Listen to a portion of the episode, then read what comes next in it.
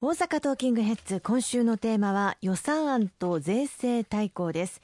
先日1月17日はあの阪神・淡路大震災からちょうど25年という節目でしたね。そうですね。自然災害への備え万全にしていかなくてはいけないなという強い思いも湧き上がってきました、はい、あの当時25年前私はあの大学生で東京で学んでおりましたけれども、まあ、家族がこちらにおりましたので、ええ、地震が起きたというニュースを見てびっくりして家に電話をしたんですが、なかなかつながらなくて家族はたまたまその時四国の実家の方で葬儀がありましたので、え、ちょうどその前々日に祖父が亡くなりまして、はい、で皆その葬儀に四国愛媛県に帰っていたということで、まあ、災害から免れたんですが弟だけ留守番で家に残っていたんで大丈夫か？ということを本当にあの心配をしたのをつい昨日のことのように思い出します。まああの阪神・淡路大震災からの流れ復旧復興を遂げてきた。でそのこの25年の間にも東北の東日本大震災をはじめ多くの災害に見舞われまた近年も毎年のように過去最大級の大型台風あるいは集中豪雨が発生をしております。こうした中でこの日本が災害に負けないそういった国にならなければならない防災減災をしっかりと進めていくためにも今回の補正予算そして来年度予算の中にも防災減災の予算をしっかり盛り込ませていただきたところです。いつ来るかわからないからこそ重要ですよね。そうですね。特に昨年はあの台風15号、19号で東北あるいは東日本河川の氾濫災害を受けた地域があります。この被災地の復旧をさらに加速させていくために、まあ、2019年度の補正予算ちょうど来週から予算委員会で審議されますけれども、ここに6907億円を、ね、当てさせていただいたところです。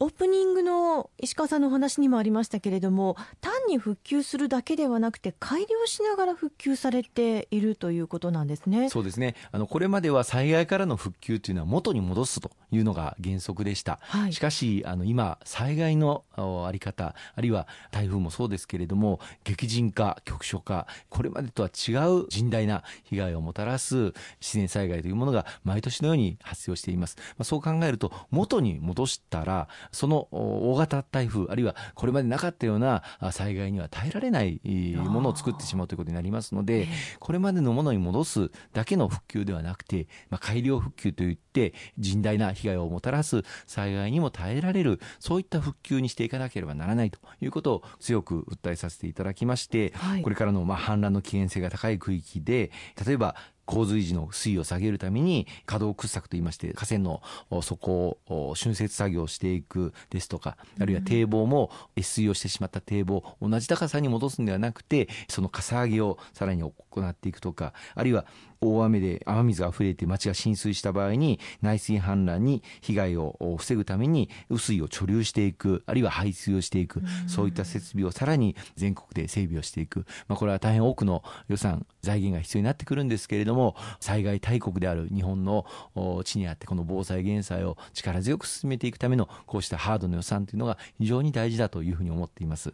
もちろんそこに住んでいらっしゃる方にとっても安心感が増しますね。そうですね。すでに被害を受けた地域では、中小企業の復旧、そして復興というものも進んでいます。こうした方々を後押しをしていくために、まあ、経営再開を後押しをするグループ補助金と、まあ、なかなか個別の企業単独に補助金を措置をするというのは難しいんですけれども、グループを組んでいただいて、いくつかの事業者が申請をしていただいた場合に補助金を出す、まあ、グループ補助金という制度、これはあの東日本大震災の時から創設をしているんですがこれも活用していただいて復旧復興を後押しをしていきたいと思いますしまたあの風による被害で、まあ、農業用ハウスとかがあ多くの地域でで被害を受けていますけれどもこうした農業ハウスあるいは農業の機械の再建にも予算を講じさせていただいているところです。防災減災のための3か年緊急対策が最終年度を迎えるそうですね。そうなんですね。あの、平成30年度補正予算、そして平成31年度令和元年今年度の予算、そして来年度、令和2年度の予算、この3か年で国土強靭化を図っていこうと、まあ、事業規模で7兆円規模に相当する予算を組ませていただいて、まあ、老朽化している様々なインフラ、下水管、水道管、あるいはトンネル、橋梁、集中的にまあ老朽化対策であったりとか、あるいは改良であったりとか、まあ、進めているところです。で、これがまあ令和2年度で終わってしまうということで、その後どうなるのかということを懸念している、まあ、自治体もたくさんあります。まあ、これはまだ確定はしていないんですけれども、当然ながら日本における災害というものは、あこれからもおそらく毎年やってくるでしょうから、えー、そういった災害への備えというのは引き続き力強く投資をしていかなければいけないというふうに思っています。特にあの学校教育現場ではおかげさまで例えば避難所となる体育館であったりとかあるいは学校の校舎の耐震化、えこれをこれまで力強く進めてまいりました。で今大きな課題になっているのはその体育館がまあ被害を受けた時には避難所として活用していただくんですが、この体育館に空調がまだまだついていない。あの昨年おかげさまで学校の教室の方は普通教室すべてにエアコンを設置をさせていただくことができましたけれどもこれからの課題としてその体育館に空調をぜひつけていけるような、そのためにはやはり令和2年度以降もですねこの防災減災の観点からしっかりと予算措置あるいは地方自治体の債券を発行することができるようになっていますけれどもこうしたものも令和2年度以降も継続してもらいたいという声をたくさんいただいておりますので取り組んでまいりたいというふうに思っています。それから最近都市部などでは進んでいるところ増えていますが無電柱化の促進もポイントになるんでしょうか？そうですね。一昨年台風21号でこの大阪各地今電柱がなぎ倒されたという地域がたくさんありました、うん、この電線に物が引っかかってそれで電柱がなぎ倒されてしまって緊急車両消防車とか救急車が通行できないという事態も発生してしまいましたのでこの無電柱化というのをより一層促進をしていきたいというふうに思っています。これまであの無電柱化、まあ、進めてはきたんですが、はい、あの例えば電気を通す電線とそれから電話回線を通す電話線、えー、あるいは通信の線さまざまなものが、まあ、電柱で渡されているんですが、まあ、これらを順番に地下に埋めていくということで、まあ、何回も何回も道路を掘ってその電線を地下に埋めてっていうことで非常に時間がかかっていたんですがこれを一括して地中に移していく工事の簡略化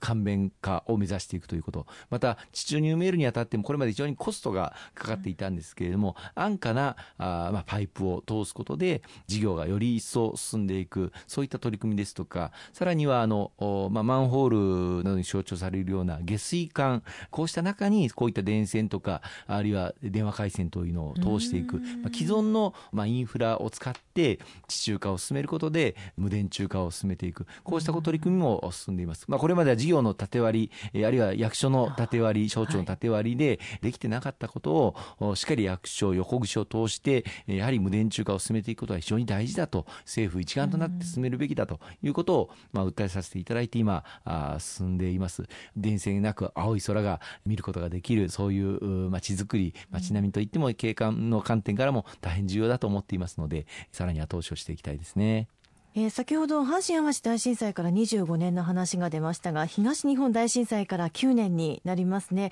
まあ、あのまだまだ東日本大震災からの復興道半ばと言ってもいいかと思いますがちょうど来年3月で10年目という節目になりますのでこれに関してもさまざまな検証を行われそうですね。そうですね。あの政府の方ではこの東日本大震災からの復旧復興、まあ、当面、まあ、10年間というものを目安にして目標にして取り組んできました。おかげさまであの私がずっと通わせていただいていた宮城県また岩手県この、まあ、ハード面の復旧復興というのはだいぶ進んでまいりましたし道筋も立ってきたんではないかというふうに思っています。もちろんまだまだ道半ばのところもありますがしかしながら福島県の復旧復興というのはまだまだこれからになってまいります。あの福島第一原発の廃炉作業これにはまあ数十年はかかるだろうというふうに言われています、まあ、復興創生期間という期間が令和2年度でまあ終了してしまうんですけれどもその後例えば復興庁という役所の在り方をどうしていくのか、まあ、ずっと議論してまいりました。でおかげさまで与党として